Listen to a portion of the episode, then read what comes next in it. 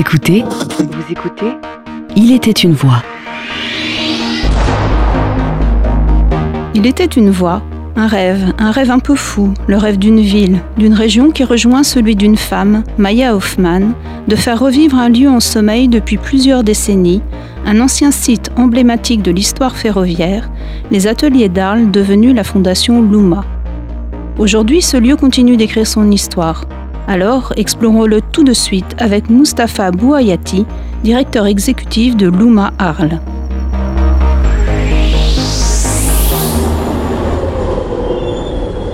Je travaille sur le projet euh, depuis qu'il était encore à l'état gazeux euh, en 2009. Et il s'est cristallisé au fur et à mesure et, euh, pour s'incarner maintenant dans des lieux et dans un programme. Je suis arrivé au Parc des Ateliers en 2007 pour le festival de photographie où il y avait des expositions et donc bah, on entrait sur le site, les bâtiments étaient très abîmés, ils étaient occupés en, un peu en mode guérilla à l'époque. hein. C'était une friche.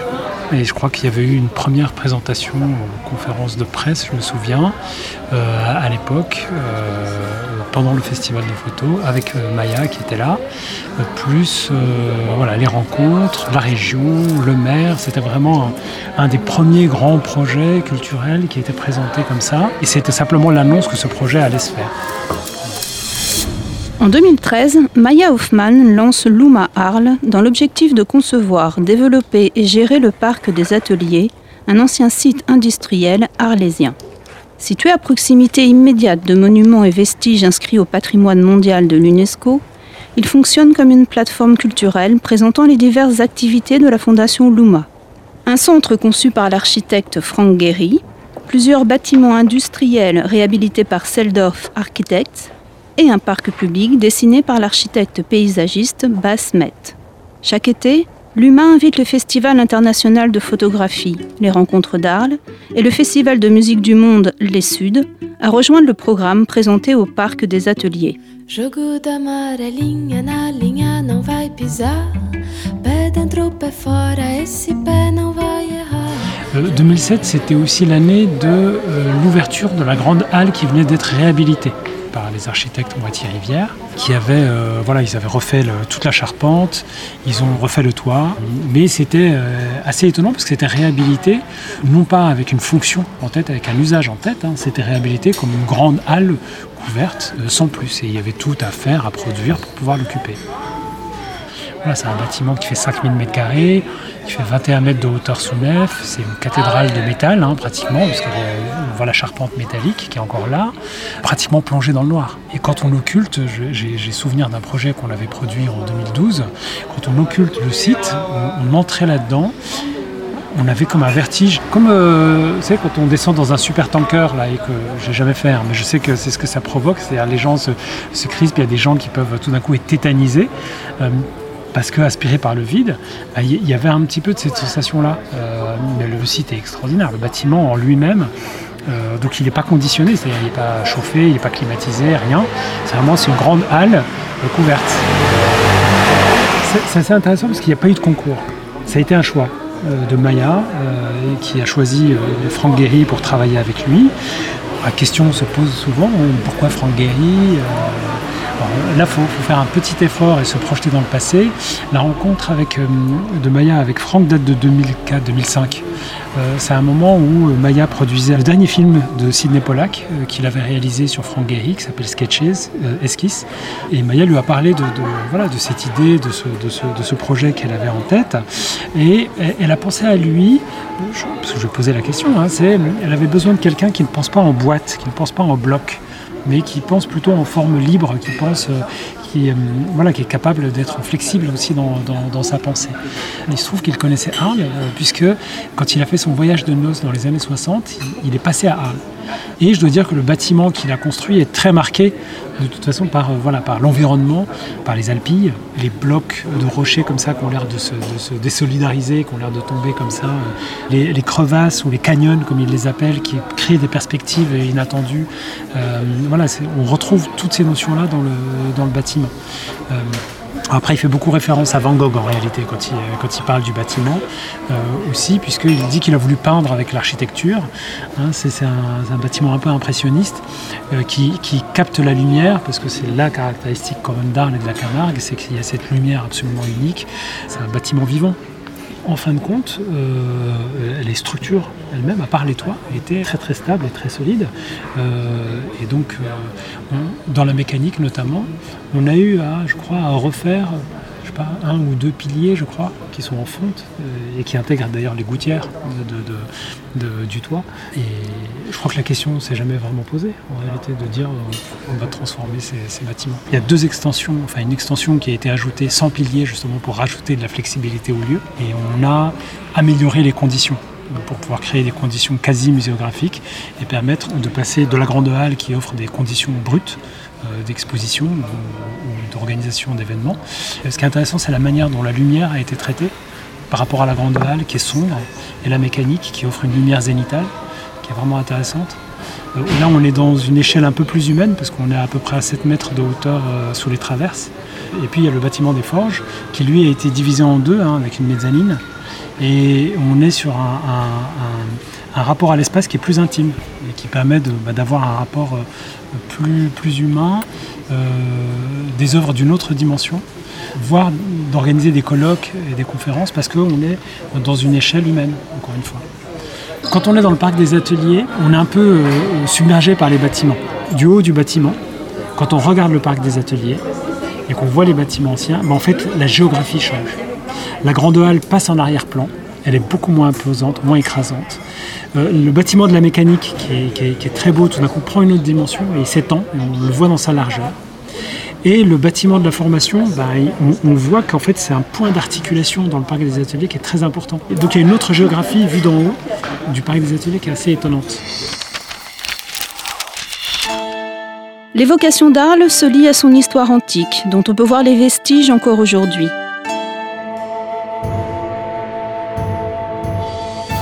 Cette ville est aussi connue grâce à plusieurs artistes illustres qui l'ont traversée. Van Gogh, Gauguin, Frédéric Mistral, Picasso ou encore Lucien Clergue. Mais il ne faut pas oublier la richesse de son patrimoine industriel et notamment de l'architecture du 19e siècle dans ses ateliers. Ils sont la marque d'une histoire qui a façonné la ville, comme l'avaient fait les Romains plusieurs siècles plus tôt. Les ateliers SNCF d'Arles occupent une place importante dans l'histoire du chemin de fer français. Ils remontent à la préhistoire du rail en France et portent en eux ce que furent les chemins de fer pendant plus d'un siècle. Remontons les aiguilles de l'horloge pour découvrir l'histoire de ce site.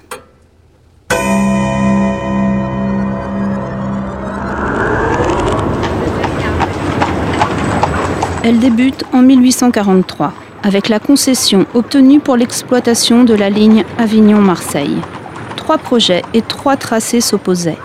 Après un long débat, au cours de la séance du 30 avril 1842, l'intervention de M. de Lamartine fit pencher définitivement la balance en faveur du tracé Talabot. En deux mots, messieurs, voici la raison qui me décide et qui tranche pour moi le doute. Le doute que j'ai un instant partagé avec vous. J'ai ouvert la carte, je suis allé sur les lieux, j'ai vu, j'ai suivi, j'ai embrassé de l'œil, de la pensée, du calcul, cette magnifique, large, profonde vallée du Rhône, que la nature semble avoir creusée et dessinée dans ses détours jusqu'au cœur du pays le plus fertile et le plus industrieux de la France, jusqu'à Lyon pour en faire la grande route fluviale, le grand déversoir du commerce et des produits agricoles de notre pays. Le Rhône, à Arles, est encore navigable pour les navires dont le tonnage supérieur ne les laisse flotter que sur la mer et où ces navires étaient forcés de s'arrêter pour transborder leurs marchandises sur les bateaux plats et plus légers du fleuve. À un point pareil du cours des fleuves, la nature a écrit la place d'une ville. Elle s'y fonde nécessairement et, pour peu que des circonstances violentes ne viennent pas la neutraliser, elle y grandit, elle y prospère, elle y enrichit le pays auquel elle appartient. Telle est précisément l'admirable position d'Arles. Et l'Antiquité, qui ne jetait pas ses essaims, ses colonies au hasard, ne s'y était pas trompée. Ces quais, ces monuments vous le témoignent. Le choix est fait d'installer le dépôt et les principaux ateliers de réparation et d'entretien du matériel roulant à Arles, qui se trouve au milieu de la ligne Avignon-Marseille. le site d'une ancienne nécropole des Aliscans est retenu et les travaux peuvent commencer dès 1845. Ces installations viennent trancher la colline du faubourg historique des Mouleires, dégageant ainsi de nombreux vestiges archéologiques qui constituent aujourd'hui encore une part importante de la collection du musée de l'Arles antique. Le 8 janvier 1848, un immense banquet est donné dans la rotonde des ateliers pour l'inauguration de la ligne. 600 convives furent réunis alors que le site était encore en travaux. Deux heures et demie furent nécessaires pour parcourir les 86 km entre Marseille et Arles. Preuve de la solennité du moment, ou du peu de confiance envers ces machines encore effrayantes pour certains, Monseigneur de Masneau, évêque de Marseille, avait procédé à la bénédiction des machines la veille. L'objectif est alors de faire d'Arles un site capable de réaliser tout ce qui est nécessaire à l'exploitation et l'entretien de la voie et du matériel. Rapidement, la compagnie évolue. Elle est englobée et fusionne pour donner naissance à la compagnie du PLM, Paris-Lyon-Méditerranée, et gère ainsi l'ensemble du réseau. Les installations arlésiennes sont agrandies et permettent de faire face à la croissance du trafic ferroviaire. En 1880, les grands travaux de modernisation s'achèvent et les ateliers d'Arles se spécialisent alors dans la fabrication et la réparation des locomotives à vapeur pour l'ensemble du PLM. Plongeons maintenant dans le fonctionnement de ces ateliers. Sur plus de 11 hectares de terrain, une dizaine de kilomètres de voies ferrées desservent des bâtiments, des aires de stockage, des plaques tournantes, des ponts roulants et des rotondes. La partie des ateliers située à l'est de la voie principale de la ligne de chemin de fer est exclusivement occupée par l'atelier des wagons. Dans la partie ouest, plus vaste, étaient regroupés différents ateliers.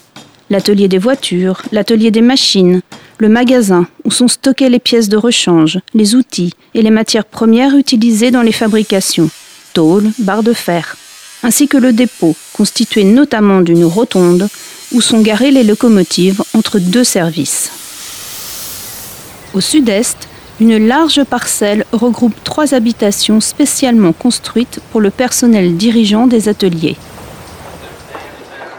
Enfin, au nord-ouest, à proximité du porche d'entrée se concentrent les bâtiments administratifs, le gardiennage et les services médicaux. C'est ici que sont regroupées les installations sociales, un centre où sont dispensés des cours de couture et de cuisine, mais aussi des leçons de gymnastique corrective.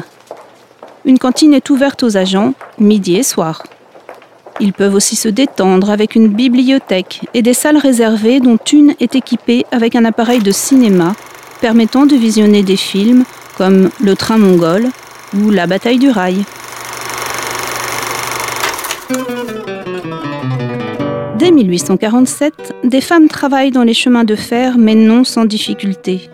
Leur emploi reste marginal et elles sont cantonnées à certaines professions. Garde-barrière, employés de bureau et parfois chefs de halte ou de station. Pour les compagnies comme pour les syndicats, l'emploi des femmes doit rester exceptionnel et être un recours seulement en cas d'absolue nécessité. Avec le déclenchement de la guerre en 1914, le manque de main-d'œuvre pousse les compagnies à embaucher du personnel féminin pour effectuer des tâches jusque-là dévolues aux hommes. Des femmes entrent donc aux ateliers d'Arles et deviennent des cheminotes en usine. 126 d'entre elles ont laissé une trace de leur passage, mais elles étaient sans doute plus nombreuses. Cette entrée des femmes à la compagnie est un véritable bouleversement aux ateliers. Elles sont là pour remplacer temporairement les hommes et exercent donc des métiers dits masculins. Aux ateliers, point d'employés de bureau, ni de métiers de femmes, mais des conductrices de machines-outils, des manœuvres, des aides soudeuses.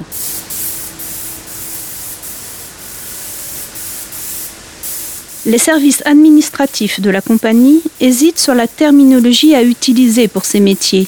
Certaines fiches comportent même une féminisation de la profession, alors que d'autres ont gardé l'appellation masculine. Ces femmes apparaissent plutôt comme une main-d'œuvre de seconde main dans la production. Qu'elles soient ouvrières, aides ou manœuvres, à aucune n'est demandé un travail qualifié, requérant savoir-faire et métier. En 1918, un cheminot raconte comme matériel Il y a des ateliers où il y a même des femmes peintres.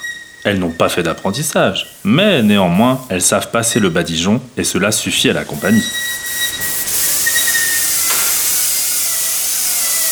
La compagnie n'attendra pas longtemps pour trouver un prétexte pour se séparer de ce personnel féminin, apparemment encombrant depuis la fin du conflit.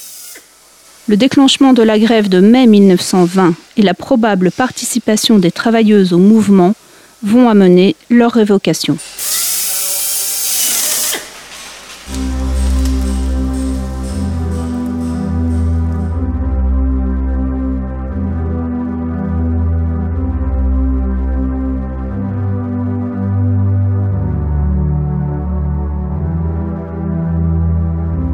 Les 11 hectares des ateliers d'Arles fourmillaient de vie et ils comptaient environ 1200 ouvriers en 1872, 1000 vers 1900. Ce chiffre atteint brièvement un pic de 1800 après la Première Guerre mondiale.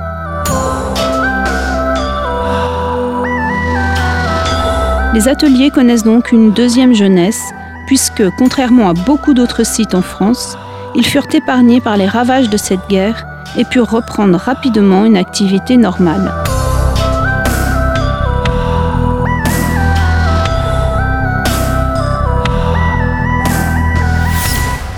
Mais à peine dix ans plus tard, la crise de 1930 éclata et ne fit qu'accentuer les problèmes financiers des compagnies.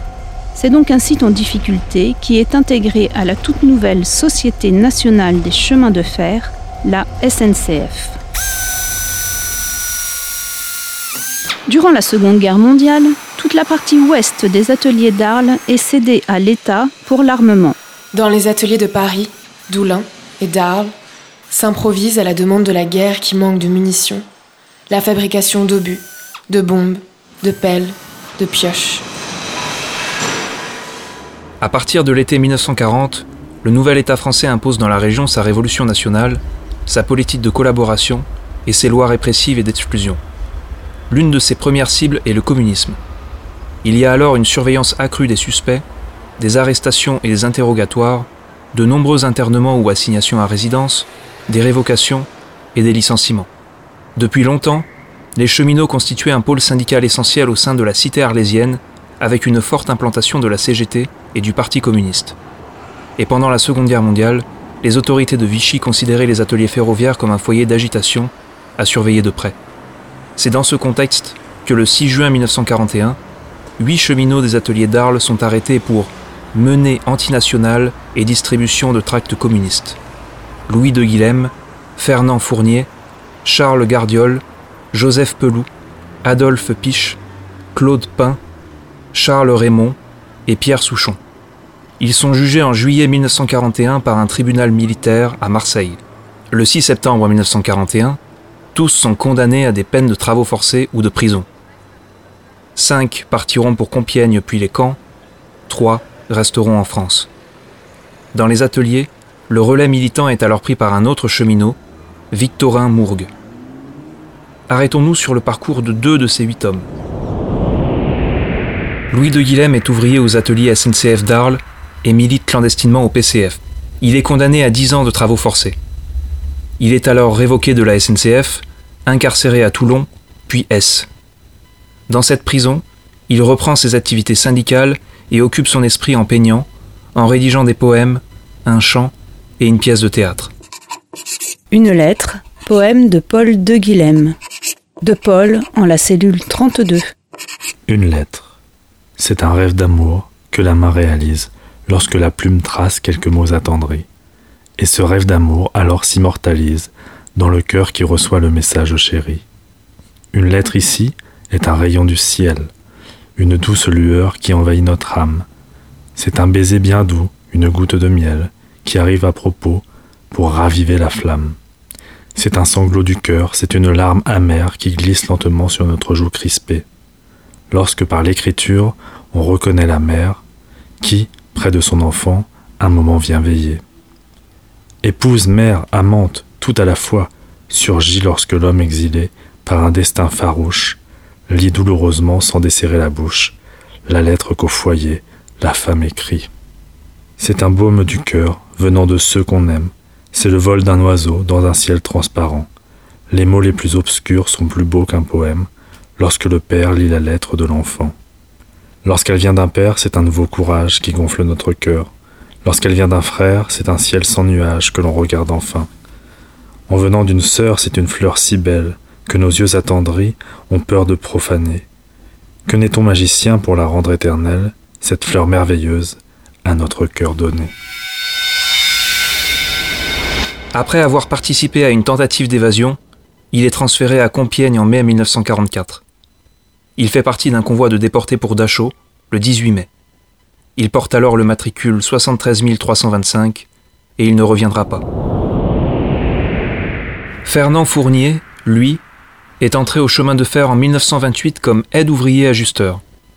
Très vite, il devient militant syndical.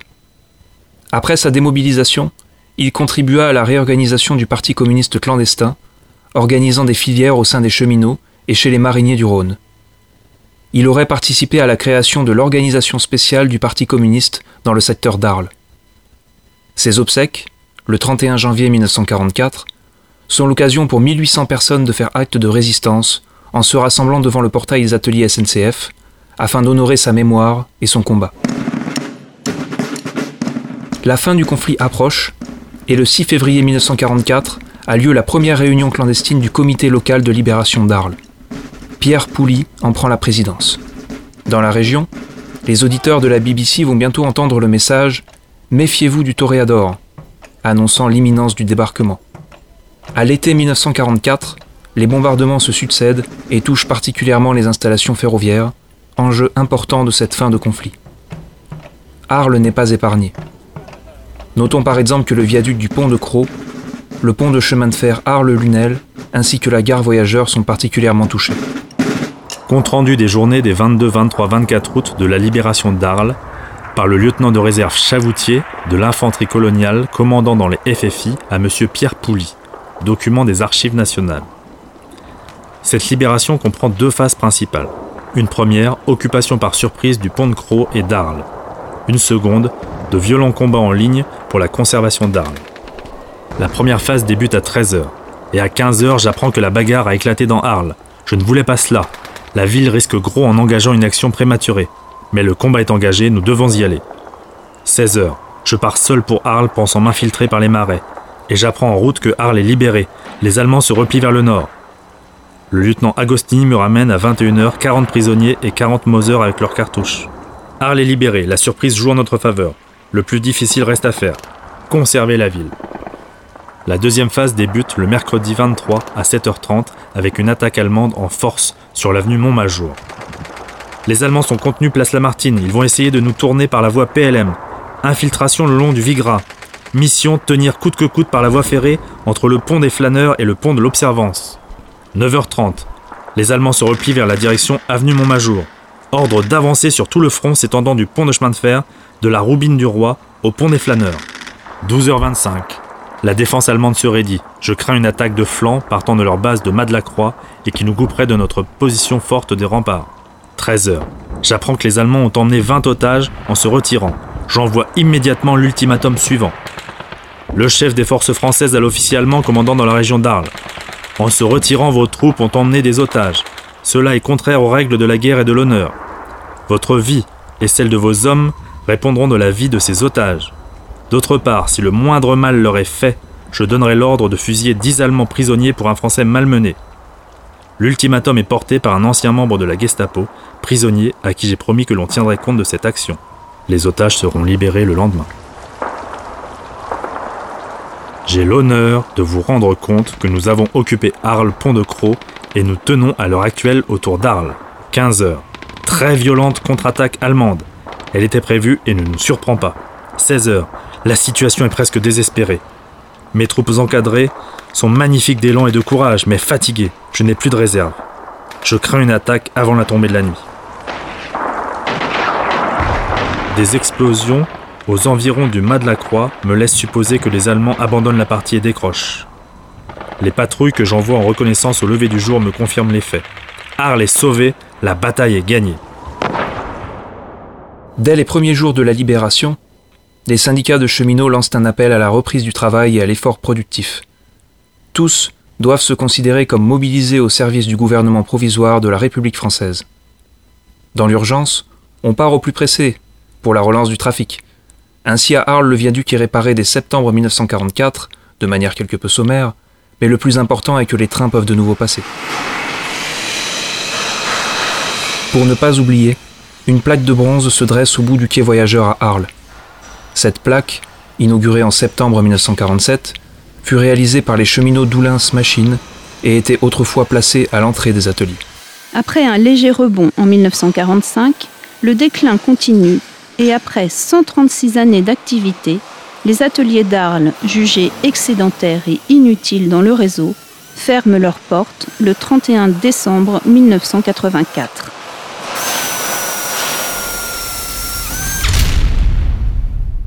Certains bâtiments sont rasés, d'autres détruits par des incendies. Ils sont un temps utilisés par la SNCF comme entrepôt ou comme centre de formation.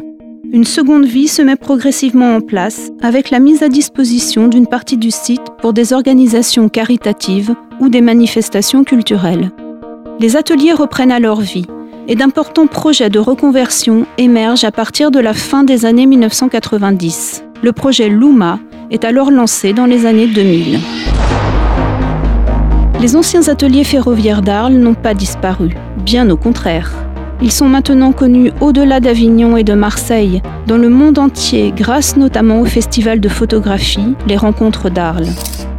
En 2007 et 2009, par exemple, l'artiste JR, avec ses fameux portraits géants, prenait possession de l'atelier des forges pour une grande exposition. À travers la fondation Luma, la mémoire de ce site est gardée précieusement et se livre aujourd'hui à son public sous une autre forme, celle d'un projet culturel, artistique et expérimental. L'histoire continue de s'écrire.